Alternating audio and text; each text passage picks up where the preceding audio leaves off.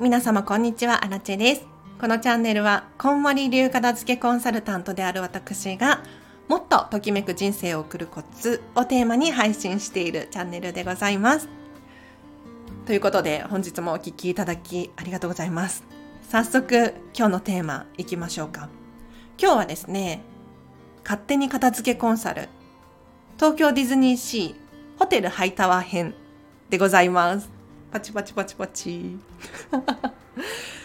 というのも皆様東京ディズニーシーの大人気アトラクションタワー・オブ・テラーはご存知でしょうか？おそらくねもう乗ったことあるよなんていう方いらっしゃるかとは思うんですが片付けコンサルタント的にねこのタワー・オブ・テラーの舞台となっているホテルハイタワーがこれはもう素晴らしい建築物であると。感じたので今日はそれについて話をさせていこうかいただこうと思います。でまずこのホテルハイタワーって一体どんなホテルだったのか。実はですね今はホテルとしては運営されていなくてっていう設定で かつてねちゃんとホテルとして活動していたんですよ。でここのオーナーであるハイタワー3世っていう方が、まあ、今いないんですけれどニューヨークで一番一の富豪だった大富豪だったっていうふうに言われております。で彼がですね本当にこだわりにこだわったホテルでございまして建築から携わっているんですよね。でさらにこのホテルハイタワーに置かれている置物とか使われている施設とかに彼が世界中から集めたコレクション。これを採用しているんですね。なのでね本当にこだわりを感じられてすごくときめいちゃったので その説明をしていこうと思います。まずですよ一番特徴的だなって思うのがこのホテルハイタワーの形なんですね。形。皆様ちょっと想像していただけますか？普通ね建築物っていうと高い建物。おそらく上に行くに従ってこう細くなっていく。または下と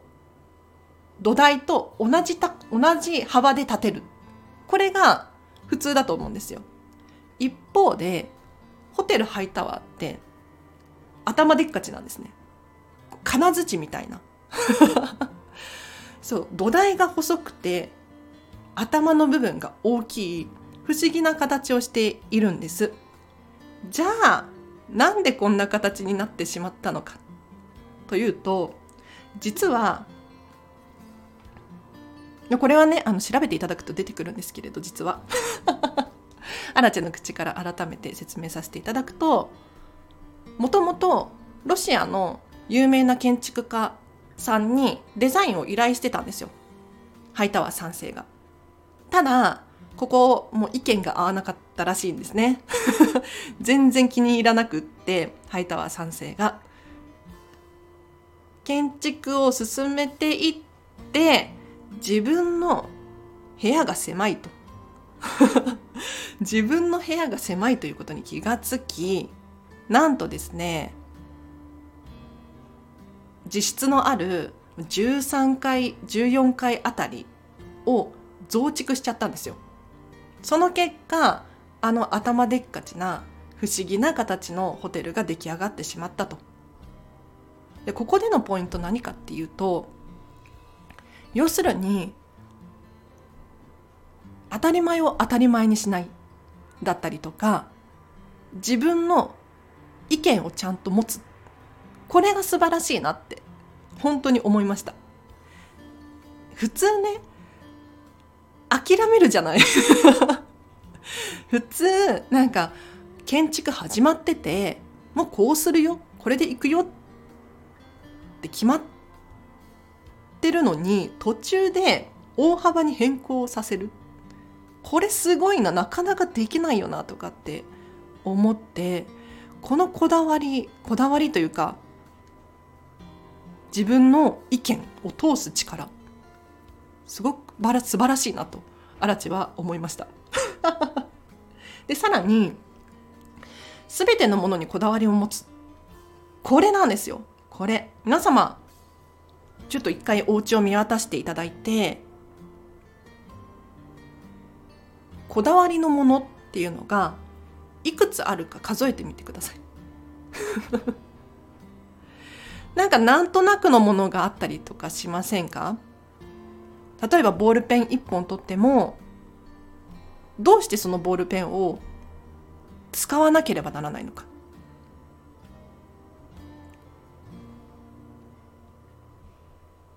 まあ、理由は様々だとは思うんですけれどこれがですねホテルハイタワー要するにハイタワー3世の場合はもうとことんこだわっていらっしゃって世界中を旅していろんなものを見て聞いてきた彼なので例えば建築様式とかも一個にとどまらずさまざまなものがミックスになってるんですよね。彼の経験を生かしたホテルの作りになっている。他にもホテルの中に置かれている暖炉だったりとか柱に使われている柱に使われている柱？あれもおそらく彼が世界のどこかから集めてきたものだと思うんですよ。でお庭も広いお庭があるんですけれどそこにはこだわりの石像だったりとか、まあ、噴水に使われているクジャクの置物とかこういうのもおそらくね彼がどこかから見つけてニューヨークに持ち帰ってそれを採用しているわけですよね。なのでとことんこだわりにこだわったホテルだなっていうのが分かります。で小物小物というか使われているものもそうなんだけれど例えばホテル一歩入ってみると床豪華な絨毯が引かれてますよ。で真ん中にドーンと立派な花瓶に立派なお花が生きてある。もちろんね枯れてるんです。十何年前の お花なので事件の当時のそのままの状態なので枯れてはいるんだけれどこれがもし咲いていたら本当に立派なお花だっただろうなっていうのは想像がつきますね。他にも壁紙もこだわっていらっしゃって天井やら照明やら全てが本当にゴージャスなんですよね。もう妥協をしていないっていうここが素晴らしいと思いました。なのでついね自分のお家ってなってしまうとここはしょうがないかとか金銭的時間的にも余裕がなかったりとかすると諦めてしまうじゃないですか。でもね実は私たちできることってたくさんあって壁紙とかもリフォームするってなったら高いかもしれないんですがアラチェハウスはねあの貼って剥がせる壁紙みたいなのを採用していてちょっと一面だけですけれど花柄にしてるんですよね。で他にもキッチンキッチンが本当に古くってあのアルミのっていうのかな銀のピカピカしているキッチンなんですよ。そうするとあそこって結構汚れが目立ったりとか錆びってきたりとかするの。でこすってももう落ちないの。明らかに。来年建て壊しのお家だし。でここが気に入らなくって100均とかでね大理石シールみたいなキッチン用の。それを買ってきて自分で貼って。それで満足していたりとか。意外とねできることあるんですよ。そう。でなんとなくを増やしていってしまうと、まあ、どんな現象が起こるかというと要するに意味がないんですよね。ちょきつい言い方かもしれないんですけれど意味がないものが増えてしまう。そうするといよいよ自分らしいお家だったりとか自分の経験値だったりとか今まで積み上げてきたものがお部屋の中に採用されてない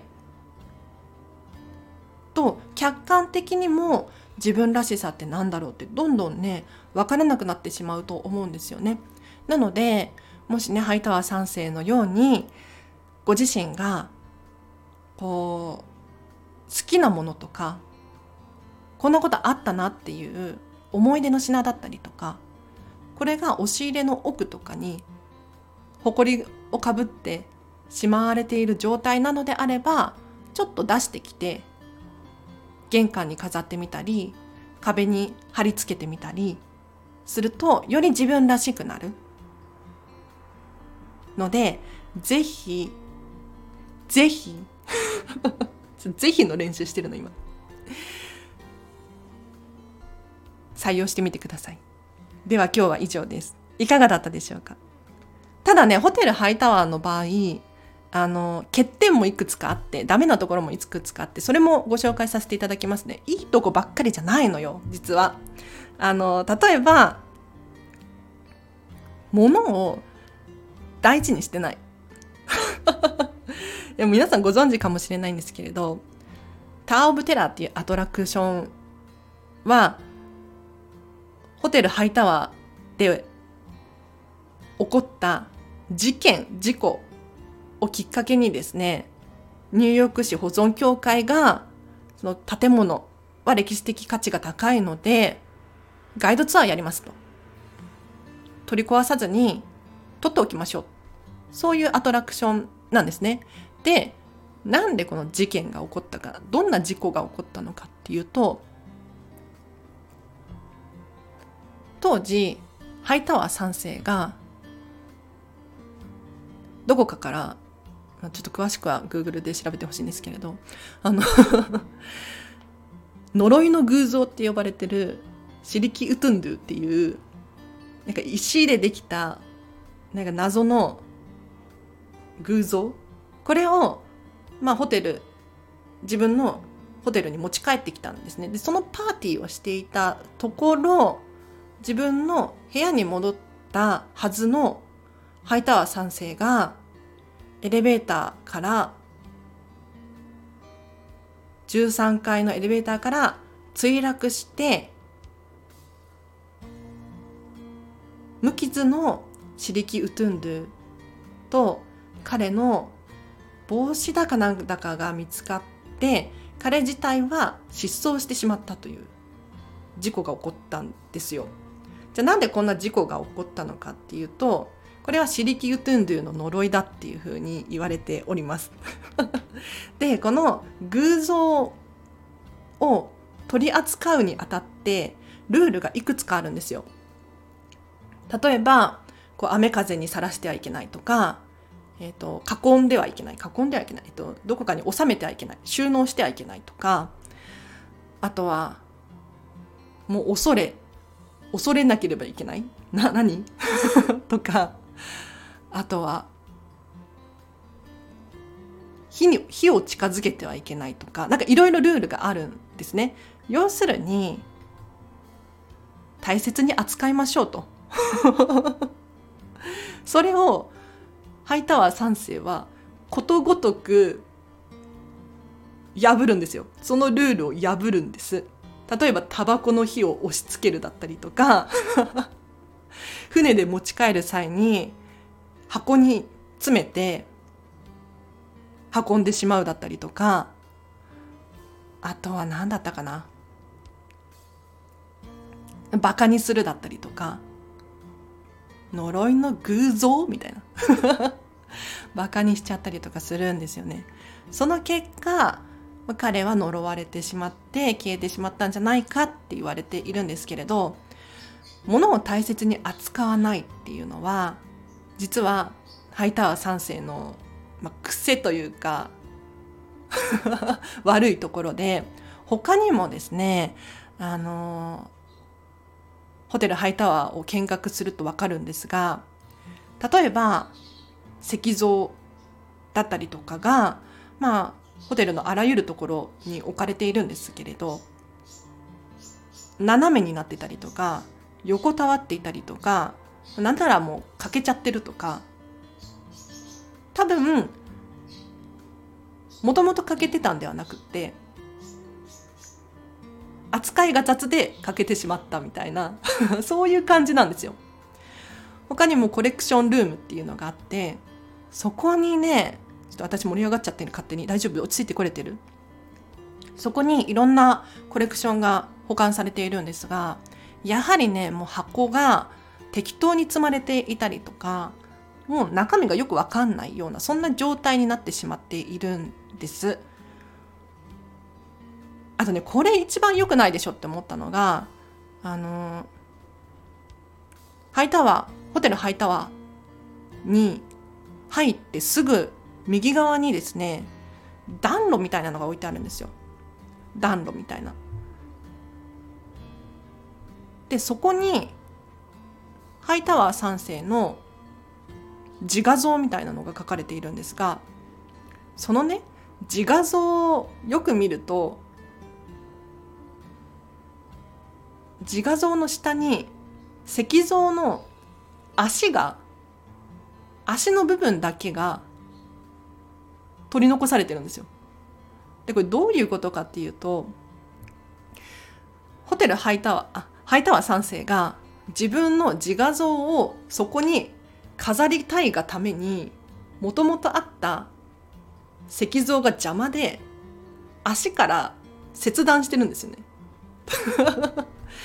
えって思ってどうせ切断するんだったらその足から切断してあげればいいじゃないですか。ななんていうの？足の根元？最初のもう足の裏から切ってあげればいいのに足首から切ってんですよ。意味わかんなくない？もうちょっと物大切に扱った方が呪われないと思うしなっていうそういうところ、うん、もう遅いけどね。はい。では皆様今日はお聴きいただきありがとうございました。いかがだったでしょうか？あの実は今日話した内容はですね次の次のアラチェのウェブ記事に書こうと思っている内容なんですよ。うん、ちょっと違いますけれどちょっと違うけれどそんな感じのことを今記事に書こうと思っていて皆様にはいち早くその情報をシェアさせていただきましたもうディズニーシーが好きすぎて今後このこういう放送を増やしていきたいななんて思ってますのでちょっとリクエストとかねあれば教えてください。では今日は以上です。皆様お聴きいただきありがとうございました。お知らせとしてはそうだな。11月30日までの期間限定でアラチェの有料配信版こんまりメソッドワークショップが2時間で通常3400円のところ今だけ1000円引きの2400円で販売しておりますこれを聞くとですねこんまりの基礎が学べますなのでちょっと本読むの大変だなだったりとかお片付けのやる気スイッチ押してほしいっていう方には非常におすすめです。ぜひね、繰り返し聞けますので、で、宿題もついていますから、めちゃめちゃお得です。はい。ぜひ、ちょっと、あ、ぜひ、ぜひ練習中なの、今。で、本当に癖だよね、これね。直そう。ぜひ、ぜひ、皆様17分冒頭無料ですので聞いてほしいなと思います。では以上です。皆様お聴きいただきありがとうございました。今日の後半もハピネスを選んでお過ごしください。あらちでした。バイバーイ。